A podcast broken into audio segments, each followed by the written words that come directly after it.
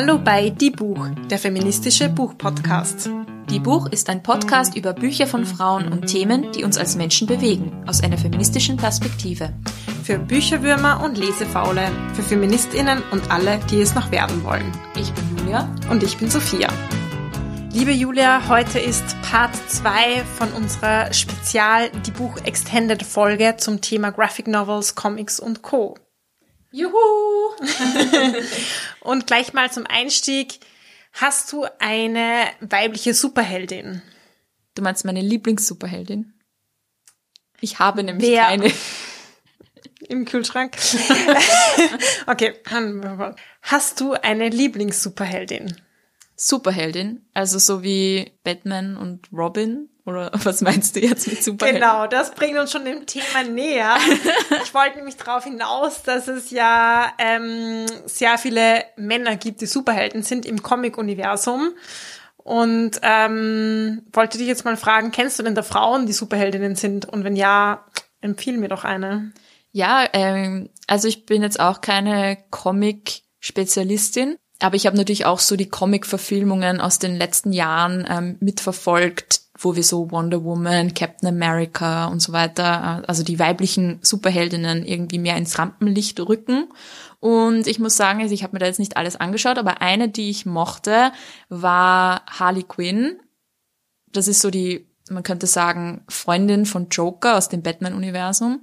Und da gibt's einen ganz coolen Film, Birds of Prey, der auf alle Fälle recht feministisch ist und einfach, ja, so eine recht bunte, comichafte, feministische Racheorgie.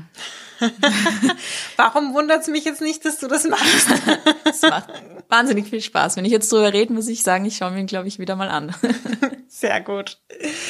Comics waren lang ein sehr männlich dominiertes Genre und wir haben beim letzten Mal schon einen kurzen Abriss gegeben über die Entstehungsgeschichte von Comics, den Unterschied zu Graphic Novels und was es alles eigentlich mit Feminismus zu tun hat und an dieser Stelle ein Querverweis. Hört Genau. euch unsere erste Folge an. Genau. Wir steigen heute aber gleich mal ein in die zwei Comics slash Graphic Novels, die wir mitgebracht haben. Und zwar, ähm, ja, geht's da um wieder ganz unterschiedliche Themen. Was sie aber verbindet, ist, dass sie eben Illustrationen, Zeichnungen und ja, gezeichnete Geschichten verwenden, um eben feministische Themen rüberzubringen. Genau, und liebe Julia, welches Thema hast du denn uns mitgebracht und welches passende Buch dazu? Ich habe euch das Thema die Doppelmoral am Arbeitsplatz für Männer und Frauen mitgebracht. Und das Buch heißt, wie du erfolgreich wirst, ohne die Gefühle von Männern zu verletzen. Schon mal ein sehr guter Ja, Titel. großartiger Titel. Das Buch ist von Sarah Cooper, eine Bloggerin, Autorin, Schauspielerin, TikTok-Star ähm, aus den USA, geboren in Jamaika. Ähm, das Buch selbst ist auf Deutsch erschienen, 2021 im Mentor Verlag und 2017 im Square Peg Verlag. Es ist, könnte man sagen, auf dem Spektrum zwischen Sachbuch und Comic bzw. Graphic Novel angesiedelt. Ähm, es hat recht viele Illustrationen, Bilder, Infografiken drinnen, aber eben auch viel Text, also wie in einem Sachbuch. Es ist aber recht klein und handlich. Also so ein schnelles Geschenk für Feministinnen, die sich im Arbeitsplatz immer wieder durchschlagen müssen. Es ist ein wahnsinnig lustiges Buch, muss ich sagen. Also es geht im Prinzip drum, welche Probleme haben Frauen am Arbeitsplatz, ähm, wenn sie erfolgreich sind oder sein wollen und gleichzeitig das Ego von Männern ähm, bewahren wollen. Zum Beispiel, wie werden Dinge, die Frauen und Männer sagen, unterschiedlich bewertet ähm, am- Arbeitsplatz. Ein Beispiel davon wäre, ich frage dich jetzt mal Sophia und du ähm, kannst mir eine, eine Einschätzung geben, wie du denkst, dass das bei Männern und Frauen angenommen wird. Wenn eine Frau sagt, ich habe vier Kinder, versus wenn ein Mann sagt, ich habe vier Kinder, wie glaubst du, wird das unterschiedlich aufgenommen wird, aufgenommen? Puh. Also bei einer Frau, die das sagt, hätte ich gleich im Kopf wahrscheinlich, ähm, wer betreut denn die Kinder, wenn sie da ist? Und das ist wahrscheinlich eine Person, die jetzt nicht Vollzeit arbeiten wird, weil bei vier Kindern geht das wahrscheinlich nicht und ist das mit der Betreuung echt nicht leicht hinzubekommen. Und dein Mann, was denkst du? Vielleicht würde ich gar nicht viel denken am Anfang, weil ich mir denke, ja, hat er halt vier Kinder so. Oder vielleicht, wow, was für ein toller Familienmensch. Ja, oder? genau. Was für ein Familienoberhaupt. Ja, sehr fruchtbar. sehr fruchtbar. Sehr potent. Genau. Fruchtbar wäre wieder eigentlich eher der weibliche Ausdruck. Ja. Sehr potent. ähm, und dann würde ich wahrscheinlich denken, ähm, okay, der muss schon viel arbeiten, dass er diese Familie ernähren kann. Also eigentlich das komplette Gegenteil wahrscheinlich zur Frau. Also ähm, der Mann braucht einen guten Job mit einem guten Gehalt und die Frau wird vielleicht abspringen oder man kann ihr nicht zu viel Arbeit geben, weil sie muss ja Betreuungspflichten erfüllen. Ganz genau. Also diese Antwort ist es auch, die ähm, Sarah Cooper in dem Buch gibt. Ähm, sie gibt auch noch andere Beispiele, zum Beispiel beim Satz, ich bin die bestgeeignetste Person, um dieses Projekt zu leiten. Wenn ein Mann das sagt, dann gilt er als selbstbewusst. Wenn eine Frau das sagt, gilt sie als arrogant. Ähm, wenn eine Frau zum Beispiel sagt, ich brauche mehr Zeit für diese Aufgabe, dann wird sie als langsam oder vielleicht inkompetent abgestempelt. Beim Mann, er ist sehr detailorientiert und ja, nimmt sich einfach viel Zeit für diese Aufgabe. Also das ist eine, so ein Abschnitt im Buch, wo sie eben diese typischen Sätze rausnimmt und so vergleicht und nebeneinander stellt, wie würde das bei den Geschlechtern unterschiedlich aufgefasst.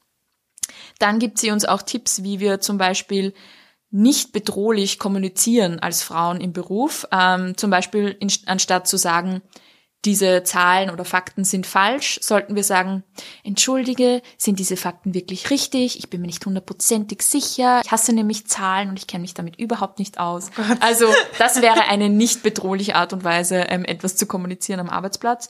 Oder dann gibt sie uns zum Beispiel noch Tipps, wie wir in einem Lebenslauf verstecken können, dass wir Frauen sind. Ähm, zum Beispiel, indem wir eine sehr männlich klingende E-Mail-Adresse verwenden, sowie yeahboy23 at gmail.com. Das klingt zwar recht lustig, fußt aber tatsächlich auf einem gewissen Gender Bias ähm, im Bewerbungsverfahren. Also da gibt's auch Studien dazu. Ich habe da eine gefunden von der Harvard Business Review von 2020, wo man gesehen hat, dass in wissenschaftlichen Berufen, wenn die Vornamen bei Bewerbungsunterlagen weggelassen wurden, dann wurden viel mehr Frauen in wissenschaftlichen Berufen eingestellt, als wie wenn eben ihre Vornamen noch sichtbar waren, also wenn sie als Frauen erkenntlich waren in der Bewerbung. Das heißt, Sarah Cooper beschreibt Dinge, die halt leider tatsächlich am Arbeitsplatz so passieren, eben diese Doppelmoral und auch die Diskriminierung von Frauen am Arbeitsplatz, macht sich aber drüber lustig irgendwie oder versucht zumindest das mit Sarkasmus und Ironie zu besprechen. Ja, das klingt sehr spannend, ähm, dass sie das auch dann so plakativ darstellt. Genau, es sind also wirklich total witzige Illustrationen und Infografiken. Auch zum Beispiel, wie sollen sich Frauen kleiden, damit sie nicht zu prüde, nicht zu sexy, nicht zu anzüglich, nicht zu unscheinbar im Job wirken, nicht zu professionell, nicht zu unprofessionell. Ähm, sie gibt dann auch so eine Liste an Kleidungsstücken, die man tragen sollte oder die man nicht tragen sollte, wie hoch oder tief deine Stimme sein sollte, wie du die Haare tragen sollst. Und was auch noch großartig dran ist, sie gibt uns auch ausschneidbare Schnurrbärte in dem Buch, die wir uns an die Oberlippe kleben können, um endlich ernst genommen zu werden in unserem Beruf. Also ja, es ist extrem sarkastisch und witzig einfach nur. Okay. Und wie bin ich jetzt erfolgreich, ohne die Gefühle von Männern zu verletzen? Ja, indem du eben alles äh, befolgst, was Sarah Cooper dir in dem Buch sagt. Also ja, nicht zu ähm, selbstbewusst und kompetent auftreten, immer einem Mann äh, das Gefühl geben, dass er eigentlich alles besser weiß. Sie sagt zum Beispiel auch, ähm, durchbrich die gläserne Decke, aber mach's leise und gib einem Mann das Gefühl, dass er es für dich gemacht hat. Also das wäre ihr idealer Zugang. Natürlich nicht. Also sie ist ähm, eine wahnsinnig witzige Person, die aber auch durch ihre Erfahrungen bei Yahoo und Google, wo sie gearbeitet hat, ganz viel Material bekommen hat, das sagt sie zumindest. Und ähm, die eben mit Humor und Satire Menschen auch zum Umdenken bewegen will. Also sie sagt eben, indem Menschen lachen, sind sie viel zugänglicher und viel offener gegenüber einer, auch einem Perspektivwechsel, also wenn man sie jetzt mit harten Fakten konfrontiert mhm. und sie in eine, in eine Ecke drängt. Oder sehr belehrend wirkt genau, vielleicht. Genau. Aber das klingt so, als würde sie sehr offen darstellen, dass man eh nichts richtig machen kann im Prinzip oder genau. dass von von jeder Richtung irgendwie Kritik hageln könnte. Genau. Und ähm, ja, aber mit so, dass man ein bisschen zumindest drüber lachen kann und nicht nur drüber weinen muss. Oh, das Buch ist unfassbar lustig. Also jedes Mal, wenn ich reinschaue, ähm, ja, muss ich mich zerkugeln. Ja, Sarah Cooper ist generell eine lustige Person, also sie hat auch sehr lustige Lippensynchronisationen von Donald Trump eben auf TikTok veröffentlicht in der letzten Zeit und ist dadurch auch sehr bekannt geworden. Also wenn man mal was Lustiges anschauen will, das kann ich auch auf alle Fälle empfehlen. Cool. Ich bin zwar nicht auf TikTok, aber ich hoffe, nicht es auf TikTok? auf YouTube auch. Ja, genau. Du kannst auch für uns als ältere Generation, die ähm, auch keinen Bock mehr hat auf TikTok, gibt es auch auf YouTube. Die nur auf YouTube unterwegs sind. Genau. Ja, spannend. Noch eins zur gläsernen Decke, was mir noch dazu eingefallen ist. Ähm, weil du gesagt hast, ja, das ist immer so ein Ding mit der gläsernen Decke und wer durchbricht sie jetzt und ähm, für wen liegen dann die Scherben da? Ich habe auch mal das sehr bildhaft gehört, wenn Frauen in hohe Positionen kommen und es irgendwie schaffen, diese gläserne Decke zu durchbrechen, ähm, wer kehrt denn dann die Scherben auf? Und es ist ganz oft nicht so, dass es dann die Männer in den Anzügen sind, die daneben stehen und dann sagen, okay, ich trete einen Schritt zurück und kehre die Scherben auf sozusagen, sondern es sind ganz oft die anderen Frauen, die dann wiederum zum Beispiel die Care-Arbeit machen. Also Personen, Frauen aus dem Ausland, die kommen, um die Pflegearbeit daheim machen und so weiter. Also es ist ja dann nicht so, dass die Männer, die vorher in den Positionen waren, ähm, andere Aufgaben übernehmen, sondern oft andere Frauen leider. Genau, das wird dann wieder outgesourced, oftmals, leider. Ja, ähm, ein bisschen ein anderes Thema, Sophia, glaube ich, behandelt ja dein Graphic Novel, den du uns mitgebracht hast. Absolut. Also ich dachte, wenn wir jetzt über Graphic Novels reden und über feministische Graphic Novels, dann darf eine nicht fehlen, und zwar Liv Strömquist. Viele von euch kennen sie vielleicht. Ähm, sie hat Graphic Novels herausgegeben wie Der Ursprung der Welt oder Der Ursprung der Liebe oder I'm Every Woman. Da geht es um Themen wie zum Beispiel die Vulva und Menstruation ähm, oder eben die Liebe. Und ihr neuestes Buch ist Ich fühl's nicht. Und das habe ich mitgebracht. Das Buch ist 2020 erschienen und im Original auf Schwedisch 2019. Die Autorin Liv Strömquist ist auch Politikwissenschaftlerin, lebt in Schweden und das hört man ein bisschen raus und sieht und liest ein bisschen heraus, dass sie Politikwissenschaftlerin ist. Sie versucht nämlich in all ihren Büchern die Ideen, Geschichte und kulturwissenschaftliche Perspektive einzubringen auf eine einerseits lustige Art und Weise und eben auch bildlich. Und das finde ich schon nochmal einen spannenden Zugang, wenn man vielleicht auch öfter mal wissenschaftliche Texte gelesen hat. Sie zitiert auch tatsächlich die, die Werke, auf die sie sich bezieht, aber eben sie zitiert es im Comic-Style und sie lässt auch diese PhilosophInnen oder Kulturwissenschaftlerinnen persönlich zu Wort kommen. Also man sieht dann irgendwie eine, ein Bild ähm, von Zizek zum Beispiel und er spricht dann und erklärt seine Idee. Das ist irgendwie ganz lustig und sie baut auch Popkultur-Elemente ein. Sie bezieht sich zum Beispiel auf Filme oder auf ähm, Musikstücke und das macht es auch sehr zugänglich. Das passt ja eigentlich auch gut zu unserer Superheldinnenfrage vom Anfang, oder? Stimmt. Popkultur. Das ist überall. Stimmt, das stimmt. Danke für diesen Brückenschlag. Sehr gerne. Ähm, Im aktuellen Buch Ich fühl's nicht geht es um Leistung und Liebe im Spätkapitalismus und wie sich das auf Beziehungen und Beziehungsfähigkeit auswirkt. Und sie geht dabei auch auf die Geschlechterkomponente ein, also wie sehr ist das gegendert, also wie ist es auch unterschiedlich für Männer und Frauen wahrnehmbar und erlebbar. Der Frage, der sie nachgeht, ist, wie ist es denn eigentlich zu einer emotionalen Distanz gekommen, die sich nun oft auf Beziehungen auswirkt? Im Fokus stehen junge Heteropersonen hauptsächlich und vor allem Frauen, die auf der Suche nach einer Beziehung sind, die vielleicht so Mitte 30 sind, einen Kinderwunsch haben und sich plötzlich emotional distanzierten Männern gegenüber finden. Sie sagt auch sehr explizit, sie hat natürlich da eine Perspektive drauf. Es geht hauptsächlich um Heteropersonen, hauptsächlich um Heterofrauen.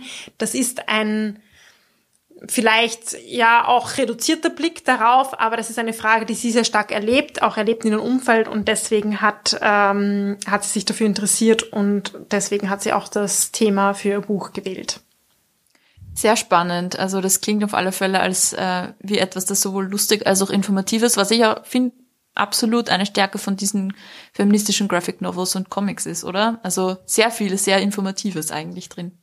Total. Und oft habe ich am Abend im Bett jetzt keinen Bock drauf, mir ein wissenschaftliches Werk reinzuziehen.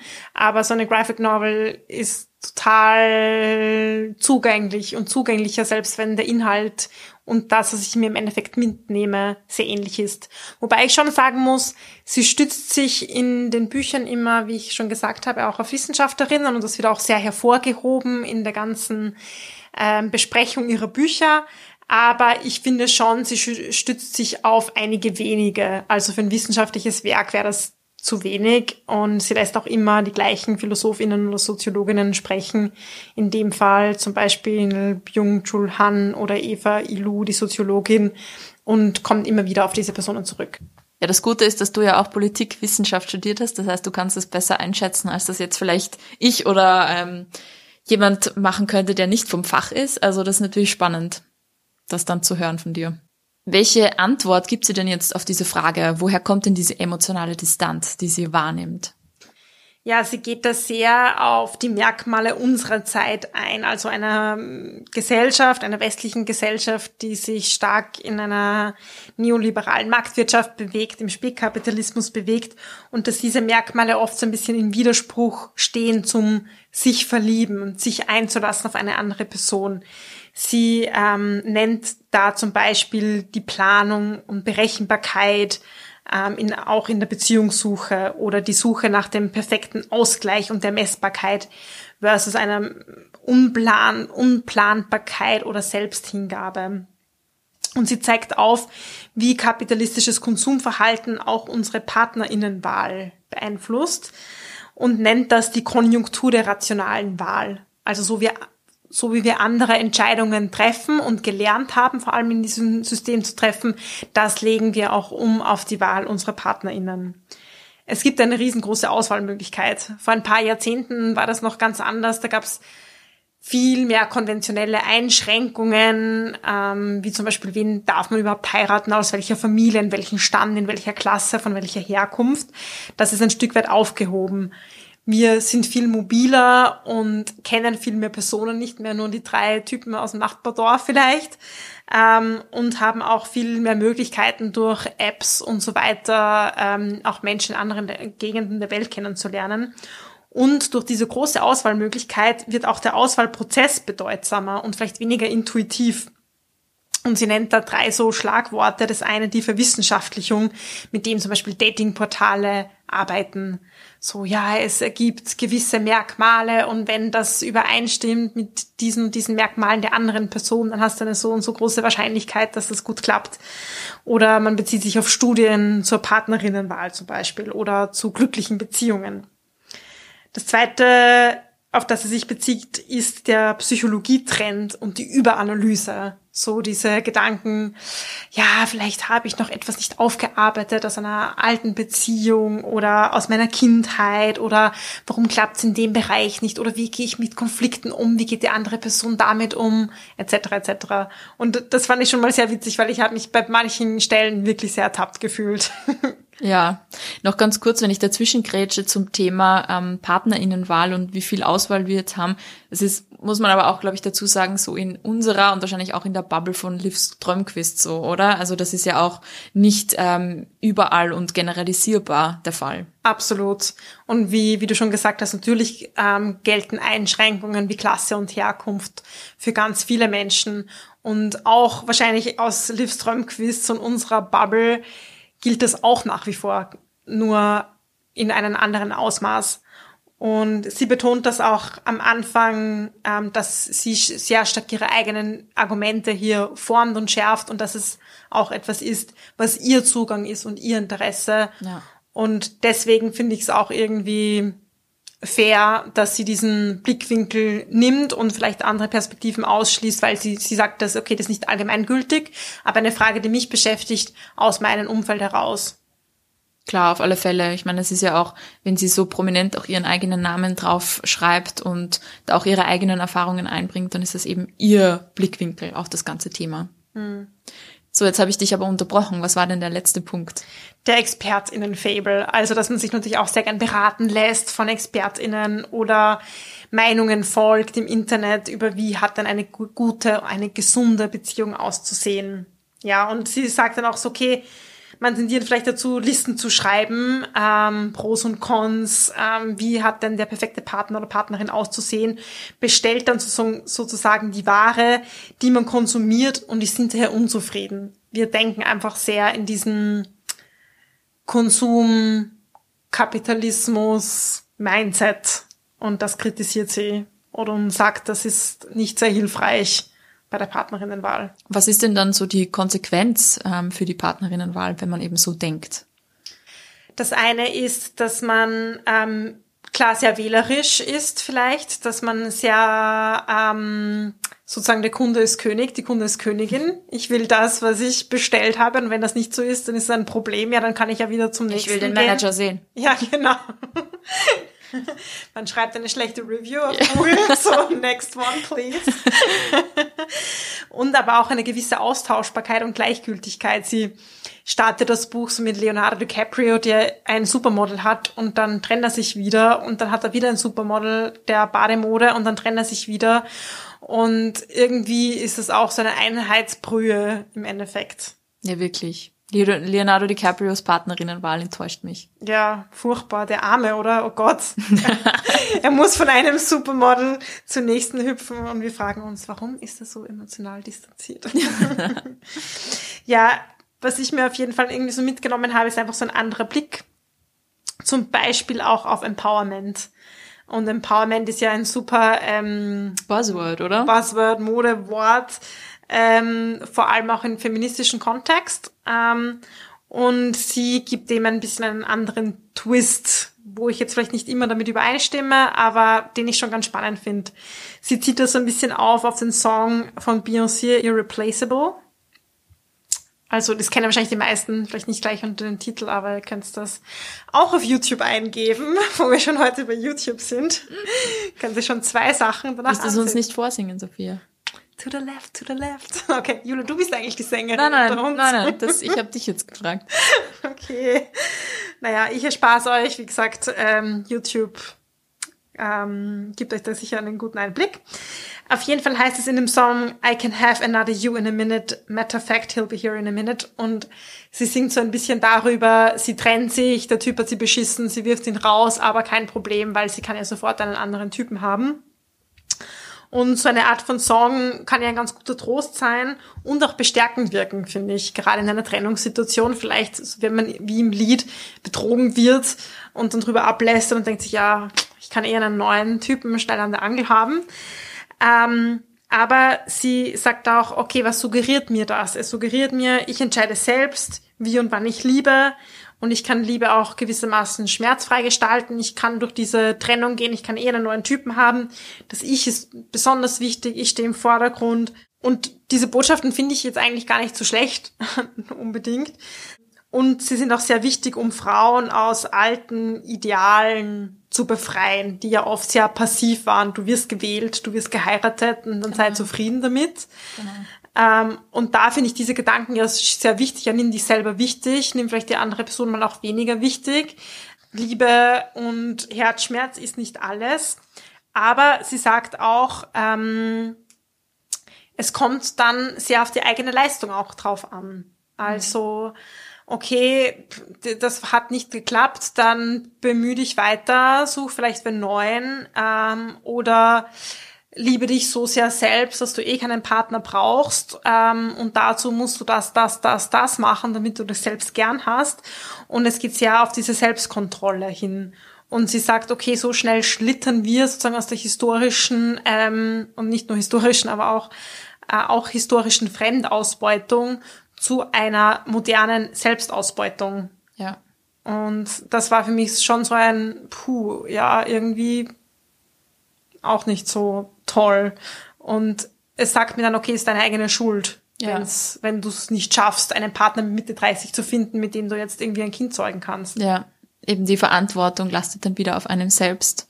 Und man fragt sich dann vielleicht auch so, was habe ich denn falsch gemacht? Was ist denn an mir falsch, mehr oder weniger? Mhm. Ähm, so immer auf, beim Ich zu bleiben, ist zwar oft ganz hilfreich eben, aber manchmal hat es auch einfach nicht so viel mit einem selbst zu tun. Manchmal sind es Umstände, die man selbst nicht kontrollieren und nicht überblicken kann. Und da immer die Schuld bei sich selbst zu suchen, ist sicher nicht hilfreich immer. Ja, total. Und sie gibt auch so einen ganz lustigen Einblick in die Historie dieser Beziehungssuche. Und das fand ich gut, weil es zeigt, dass diese gegenderten Positionen, die sie da natürlich sehr plakativ darstellt, in der Vergangenheit auch ganz anders waren. Mhm. Und damit vielleicht ein Stück weit diese Perspektive wieder aufmacht und sagt, okay, das ist jetzt nicht normal so oder das ist jetzt nicht natürlich so, weil irgendwelche, keine Ahnung, komischen mm. evolutionären Erklärungen, ja. sondern es war einfach total unterschiedlich in der Geschichte. Ja. Und ja, das fand ich ganz witzig, wie sie das dann so aufzeigt. Man denkt sich, okay, das macht einfach echt keinen Sinn, sondern es hat sich einfach so entwickelt ja. nach unseren kulturellen, auch ökonomischen Kontexten. Ja, ja, sehr wichtig, ähm, eben nicht irgendwie biologistisch zu erklären, ähm, dass das ja eh in uns Männern oder beziehungsweise Frauen eben begraben liegt, dass wir eben so oder so äh, die Partnersuche gestalten. Ähm, ja, klar, sehr wichtig, dass wir das immer wieder uns vor Augen führen. Ja, voll kann ich noch ein Highlight mit dir teilen, Bitte weil ich bin oft Highlight auf der Couch gelegen und ähm, habe wirklich gelacht. Also das heißt, es ist nicht nur inhaltlich ähm, dicht, sondern es ist auch unterhaltsam lustig. Total lustig. Okay. Ja. Ich schaue auch gerade so, wir schauen kurz so rein und es, es schaut wirklich sehr es ist lustig gezeichnet auf alle Fälle. Es ist lustig gezeichnet und lustig geschrieben und es sind hier zwei Bilder nebeneinander und das macht sie oft, dass sich so zwei Bilder nebeneinander ste stellt. Wie war es denn früher und wie ist dann heute? Und dann sieht man so ein bisschen diese Fluidität und auch Absurdität. Auf dem linken Bild ähm, sieht man einen Jüngling liegen vor einem Turm seiner Angebeteten und sie schreibt da, ja, in der höfischen Liebe war das Liebeslied eine sehr erhabene Erfahrung und auch durchaus eine Art von Tapferkeit eines Jünglings oder eines Ritters, sich zum Fräulein zu begeben und sich da ähm, nied niederzuwerfen. Und er sagt auch so, ja, ich lege mich hier nieder vor diese Behausung dieser mir abgeneigten Jungfrau, die sich dahin sieche und sterbe. Und es sind so drei historische Personen rundherum und sagen, wow, charmant, wie inspirierend, sehr edel, sehr tapfer. Und das zweite Bild spielt so ein bisschen in der Jetztzeit, in der zeitgenössischen Kultur. Und es liegt eine junge Frau am Boden mit ihrem Handy, in der gleichen Pose wie der Jüngling davor und sagt, ähm, ich glaube, ich lege mich mal neben mein Handy, bis dieser emotional unzugängliche Typ meinen Instagram-Post geliked hat. und die, die nicht historischen, sondern zeitgenössischen Personen rundherum sagen, also echt mal, wie tragisch. Mach eine Therapie und leg dir mal ein bisschen Selbstvertrauen zu. Und das zeigt einfach auch, wie vielleicht ähm, diese Hingabe oder auch Schmachten oder Selbstzweifel eine ganz andere Bedeutung hatte, mal historisch ähm, und auch von Männern und Frauen unterschiedlich ist. Und es ist natürlich verkürzt, aber ähm, ich finde es trotzdem sehr plakativ. Ja, und ich finde, es spiegelt auch so wieder, dass wir so diesen Eroberungszug des Mannes, der eben eine gewisse Frau äh, für sich gewinnen will, dass wir das sehr romantisieren und auch heute noch als ähm, eben ja charmant und irgendwie hartnäckig im positiven Sinne sehen. Auch in dem Fall ähm, sagt er sogar einer mir abgeneigten Jungfrau. Also sie will eigentlich gar nicht. Aber so diese Idee des ähm, Verführens und dass der Mann da auch eben immer weitermacht, auch wenn die Jungfrau eben abgeneigt ist, unter Anführungszeichen, das wird noch immer sehr positiv gesehen. Und wenn Frauen das umgekehrt machen, dann gelten sie gleich mal als irgendwie verzweifelt und verrückt und crazy und mein Gott, sie sollen sich mal äh, zurücknehmen. Also das ist auch total gegendert. Das finde ich spannend, dass ähm, sie das eben auch so gegenüberstellen. Absolut, ja, das stimmt. Ja, ähm, sehr spannend. Also wir haben wieder mal zwei Bücher mitgebracht, ähm, die auch ganz unterschiedliche Themen äh, behandeln. Das eine ist so ein bisschen locker flockig und das andere ähm, doch ein bisschen dichter an Content und an Ideen, was ich sehr cool finde. Also auf alle Fälle ähm, für jemanden, der jetzt Lust hat auf feministische Graphic Novels und Comics, ähm, zwei gute Optionen, oder? Ja, und auch super zum Herschenken, finde ich, ja. weil es irgendwie lustig ist und man kann es auch so gemeinsam durchblättern und natürlich auch gut, ähm, um sich selbst zu beschenken. Genau. Ja, zum Abschluss, Sophia, würde ich dich jetzt noch fragen, gibt's einen Moment oder eine Situation in deinem Leben, die du gerne mal als Comic darstellen würdest? So ein bisschen die Retourkutsche von meiner Checkout-Frage beim letzten Mal. Ganz genau. das ist das Besondere an die Buchextende, dass wir das beide abkriegen. ähm, Was mir jetzt einfallen würde, ist ähm, ein Hoppala, ähm, das mir schon nicht nur einmal leider passiert ist, sondern mehrmals. Ähm, und zwar, dass ich beim Wäschewaschen, wenn wir beim letzten Mal schon auch über Hausarbeit gesprochen haben, ja, dass ich ähm, bereits zweimal ähm, weiße Kleidungsstücke von meinen Mitbewohnerinnen eingefärbt habe, weil ich sie mit Nein. falschen Kombis gewaschen habe. Und das hat zu sehr viel mehr Arbeit geführt, wie ich ihnen ersparen wollte. Ähm, und ich habe es versucht, dann zu bleichen und nochmal zu waschen. Es hat nicht geklappt. Und Oh mein ich Gott. bin die rosa Queen. weil jetzt niemand mehr weiße T-Shirts, sondern nur mehr pinke Shirts. Wirklich? Oh Gott. Ja, das klingt auf alle Fälle comicreif. An dieser Stelle Entschuldigung an meine Mitbewohner. Ganz offiziell, es tut mir furchtbar leid und ich ähm, bemühe mich, besser im Wäschewaschen zu werden. Ja, wirklich, Sophia. Sei mal eine bessere Hausfrau hier. Wiederum Verweis auf die erste Graphic Novels Folge, da erfahrt ihr mehr über Hausarbeit. Müsst ihr unbedingt noch anhören, falls ihr das noch nicht gehört habt. Ja, super. Vielen Dank, Sophia. Und ich hoffe, wir machen mal wieder so eine Folge. Es gibt ja noch ganz viele großartige Graphic Novels und Comics draußen, die sich mit Feminismus beschäftigen. Und wenn wer einen Tipp hat, wir freuen uns übrigens immer darüber. Genau, bitte Empfehlungen und Tipps immer gerne an uns. Das war Die Buch, der feministische Buchpodcast. Ihr könnt unsere neuen Folgen jede zweite Woche auf unserer Website www.diebuch.at finden oder in eurer Podcast-App. Außerdem sind wir neuerdings auch auf FIO, For Your Ears Only, zu finden. Könnt ihr mal reinschauen. Folgt uns außerdem gerne auf Instagram, Facebook und Twitter. Wir freuen uns immer über euer Feedback sowie angeregte Diskussionen. Schreibt uns dafür einfach eine E-Mail an plaudern.diebuch.at oder kontaktiert uns via Social Media. Außerdem kennt auch ihr bestimmt tolle Autorinnen, die es gilt bekannter zu machen. Wenn ihr ein Buch einer Frau lest, postet gerne ein Foto auf Social Media und markiert uns in euren Stories. Ein großer Dank gilt zum Schluss noch der Zirkusband, die uns ihre tolle Musik zur Verfügung stellt.